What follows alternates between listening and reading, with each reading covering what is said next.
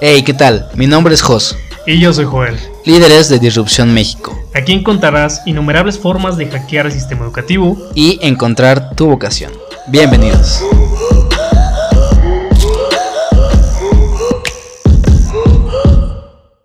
Bienvenidos a este nuevo episodio del podcast y ahora que estudio estoy con mi buen amigo Joel. ¿Cómo estás amigo? Muy bien, bien, gracias. Muy bien, gracias. Aquí iniciando, bien felices otra vez otro episodio. Y pues nada, hoy traemos un tema bien importante. Un tema que involucra mucho tiempo ya que estás estudiando en la universidad y es la cuestión de las materias. Las materias que te gustan, las materias que no te gustan, pero centrados en esto es todas las materias de la carrera funcionan o te sirven para la vida o hay unas de relleno. ¿Tú qué opinas, bro? Puta, qué tema, güey.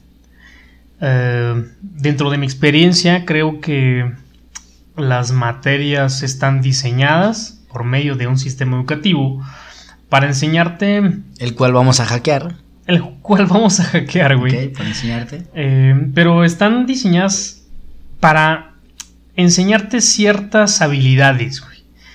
Si nos enfocamos en el tema de ingeniería que hemos venido hablando en otros episodios, eh, creo que las materias de ciencias básicas como matemática, física, química, están diseñadas para mm, abrirte ese, esa habilidad mental del razonamiento.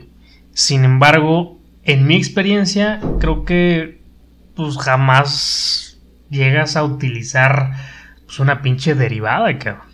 Entonces, digo, hablando del sistema, está muy bien planteado las habilidades que te generan ciertas materias, pero eh, honestamente, si me lo preguntas, hay muchas materias de relleno en la Sí, yo creo que más bien si tú quieres ser especialista en una ingeniería en tecnologías de manufactura, que en nuestro caso, probablemente basta con materias serias un año, un, un, un diplomado, algún curso específico en ese tema y con eso basta para que tú seas un experto en el tema. No creo que sea necesario cursar cuatro años, sin embargo la universidad te da esta experiencia universitaria que implica conocimiento afuera del aula, lo hemos platicado también en este podcast, que es el, el conocimiento no está al 100% en el aula, está 50% en el aula en cuestión teórica y 50% afuera en cuestión práctica, en cuestión de relaciones, cuestión de hacer eventos, eh, relacionarte con las personas de las demás carreras. Creo que ese conocimiento es muy importante que tú lo conozcas y que sepas que está ahí y que hay que dominarlo, ¿no? Sí, güey, o sea, eh, bueno, en este caso, yo quisiera preguntarte si tuviste tú algunas materias o que nos puedas mencionar algunas materias dentro de la ingeniería eh, que tú piensas que son de relleno hay muchas materias que yo dominaba, en este caso eh, te voy a hablar desde mi perspectiva. Claro. Eh, yo soy una persona muy, muy dinámica, muy social, que tiene como esta parte, sí, de, entablar una conversación muy fácil, pero había personas que no. Entonces teníamos materias como de eh, hablar en público, materias de, de las ciencias sociales, por así decirlo, que te metían a fuerzas y que te hacían relacionarte con otras personas y eran cosas que a mí se me hacían muy fácil, lo cual a otras personas le ayudó muchísimo para desarrollarse en este perfil tan complicado que es la ingeniería. Había materias, no recuerdo exactamente cómo era el, el, concepto de estas, pero eran como de desarrollo, desarrollo humano, exactamente creo que eran desarrollo humano. Esas materias a mí me sobraron en mi currícula pero a otras personas les, le funcionó bastante. Creo que para mí esas materias serían las de relleno. Para ti, ¿cuáles, cuáles crees que, te sobraron en, tu experiencia universitaria? Claro. Mira, en alguna ocasión eh, la escuela nos hizo una pequeña presentación de gente que ya había egresado y que ya estaba trabajando dentro de la ingeniería. Y, y obviamente pues era que contaran sus experiencias y que nos las transmitieran a nosotros mientras estábamos estudiando. Y sale algún compañero, no sé quién chingados ahí al sol, la mano en la sesión pues, de preguntas. Y dice este cabrón, oigan, eh, honestamente, ¿cuál es el porcentaje de materias que ustedes piensan que son utilizadas en su vida laboral? Y güey, o sea, checando la cara de todos los ahí presentes que estaban, pues, obviamente. Es como esas preguntas que todos dicen, uh, Sí, güey. Em, pues honestamente, sale un ingeniero, un ingeniero mecánico y dice: Pues mira, cuestión de matemáticas, cuestión de física, jamás las hemos utilizado. Em, la verdad es que tú llegas a aprender a tu trabajo, güey. Y te pone a pensar si toda la cuestión de la retícula escolar te va a servir para tu trabajo o a veces es pura paja. Creo que mm, hay muchas, muchísimas materias en lo personal que pues a mí no me parecen muy gratas. Eh, hablando de ingeniería, cuestión de ciencias básicas, muchísimas matemáticas que realmente no te funcionan para ni madre, muchísimas físicas que tampoco te funcionan para ni madre, eh, pero sí te dan ciertas herramientas para poder llegar de una forma más sencilla a un trabajo, güey. Pero si me lo preguntas, creo que hay materias que las universidades nos quedan debiendo, al menos hablando de las públicas, nos quedan debiendo la parte del inglés, nos quedan debiendo la parte de desarrollo humano, lo que tú mencionas, la parte de comunicación es importantísimo a veces para buscar un trabajo, para eh, pues hacer algún match con algún compañero, eh, poderte relacionar, poder cerrar un negocio, la parte de ventas también, la parte de, de poder hacer una negociación es súper importante y son cuestiones que no las enseñan en la escuela. Tú llegas y lo aprendes en el campo pues laboral, ¿no? Sí, si no lo aprendes en un examen, si no lo aprendes a golpes a, allá afuera, ¿no? Incluso el hecho de presentar una declaración cuando ya eres una, una persona egresada y que tienes que declarar ante Hacienda cuánto estás ganando, eso no te lo dicen en la escuela, independientemente de la carrera que te estés estudiando, si puedes ser freelancer, si puedes ser un empleado general, no te dicen que tienes que pagar impuestos, toda esta parte no te lo desglosan y no te, no te dijeran esa información, ¿no? No, y tampoco te, yo creo que son temas que ni siquiera los profesores hablan de, oye cabrón, tienes que cuidar la parte cuando vas a buscar un trabajo, pues saberte vender, saber eh, cuánto vales económicamente, porque pues eso son temas que no se hablan en la universidad. Nunca llega el profesor y te dice, oye, pues vas a, vas a ir a tales empresas o cuál es tu, más o menos tu, hablando de un currículum, eh, pues esa es tu capacidad para que tú te puedas vender. No, pues nada más llegas, sales de la universidad, llegas a una empresa, y te dicen, pues vas a ganar 6 mil, 8 mil pesos como practicante. Y dices, ay, en la madre, estudié cuatro años y medio, casi cinco, y estuve reprobando ahí eh, para pues un sueldo así. Digo, es bueno empezar pues desde abajo, pero creo que no se me hace justo que estés invirtiendo tanto tiempo para ganar, ganar tan poco.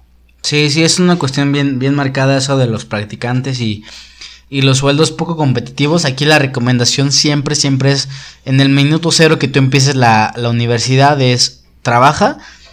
Probablemente en el momento que tú tengas que ser practicante ya con experiencia a los 3, 4 años, pues te puedes cotizar más caro dependiendo de la experiencia que traigas, ¿no? Y dependiendo de lo que sepas. Esa es la recomendación que yo haría por esa parte. También la cuestión de las materias influye muchísimo en la rama en la que te vas a desempeñar de tu carrera. Digo, aquí todos estamos de acuerdo que todas las carreras tienen muchas ramas y es algo bien común que pasa que dices, a ver, la psicología tiene todas estas ramas, la ingeniería tiene todas estas ramas. Entonces las materias van a ser esa base que te van a decir por dónde tú vas a ser mejor en la carrera. Al final de cuentas tú vas a hacer una carrera eh, como licenciado o como ingeniero, pero sí tienes que centrarte en un nicho muy específico en el que tú mejor te vas a desempeñar y lo que más te gusta, ¿no? Sí, de hecho, mencionas un tema bien importante, güey. No estamos tocando, por ejemplo, a los doctores, los estudiantes de medicina, cuando pues llevan materias pues, muy importantes que tienen que saber al menos las cuestiones básicas pues, para poder darte una receta, ¿no, güey? Entonces, creo que sí va muy enfocado a qué estás estudiando, eh, qué tipo de carrera tienes para saber también las materias que te pueden servir y que no. Hablamos de un, desde un punto de vista de ingeniería. Yo honestamente considero que hay mucha paja, muchísima paja, Pero eh, bueno, pues es la parte del, del, sistema que estamos tratando de hackear pues para poderle dar herramientas a la gente que apenas va entrando o que ya está, ¿no? Hay universidades como el caso del TEC de Monterrey que han platicado ya en este podcast respecto a materias que han tomado que les han servido más, servido, perdón, las materias que son extra, que tienes que tomar, materias extracurriculares y que tú aprendes cuestión de fotografía, cuestión de eh, eh, materias más, un poco más artísticas, que te dejan un poco más de conocimiento práctico que realmente la carrera, no sé, alguien de software que no sabe desarrollarse interpersonalmente, más bien eh, con otras personas, pues le puede funcionar más estas materias que, que el conocer cómo programar cuando él ya sabe cómo programar, ¿no? Entonces aquí es detectar más que nada en qué eres débil y, y, y fortalecer ser, partes. Tu ser autodidacta, la clave es ser autodidacta, detectar en qué estás bien, en qué estás mal y en lo que estás mal, trabajar sobre eso arduamente, ¿no? Sí, totalmente. Eh, creo que uno de los temas en cuestión de las universidades o las instituciones públicas es la parte pues del inglés o de algún otro idioma. Creo que son de las de los temas más débiles que tienen estas universidades y que a mí me hubiese gustado que estas instituciones pues dedicaran un poquito más de tiempo y de inversión a prepararte eh, pues en estos temas, ¿no? Sí, al final de cuentas antes de elegir una carrera universitaria hay que checar la tira de materias, hay que checar que, que encuadres con, con esas materias o ese contenido y que además tengas un sentido de pertenencia con la universidad porque al final de cuentas, si tú quieres ser emprendedor, lo más recomendable es que la universidad en la que entres tenga ese perfil. Si tu perfil es ser, tener un trabajo estable, tener algo, algo seguro, pues busca una universidad que tenga ese, ese enfoque.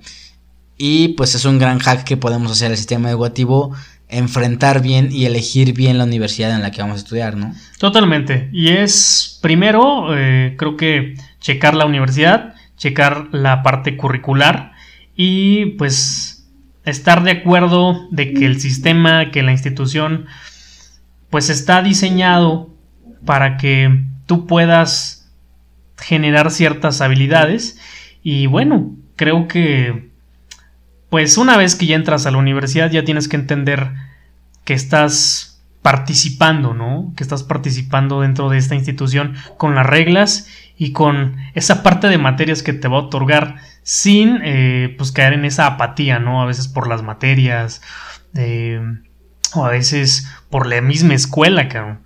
Pero eh, bueno, esa es la parte que yo puedo puedo como comunicar, ¿no? Claro, y si hay alguna apatía, como tú lo mencionas con, con, estas materias, tenemos un episodio que grabamos respecto a cómo pasar las materias, entonces escúchenlo y pues se tendrá un poco más de material respecto a esto.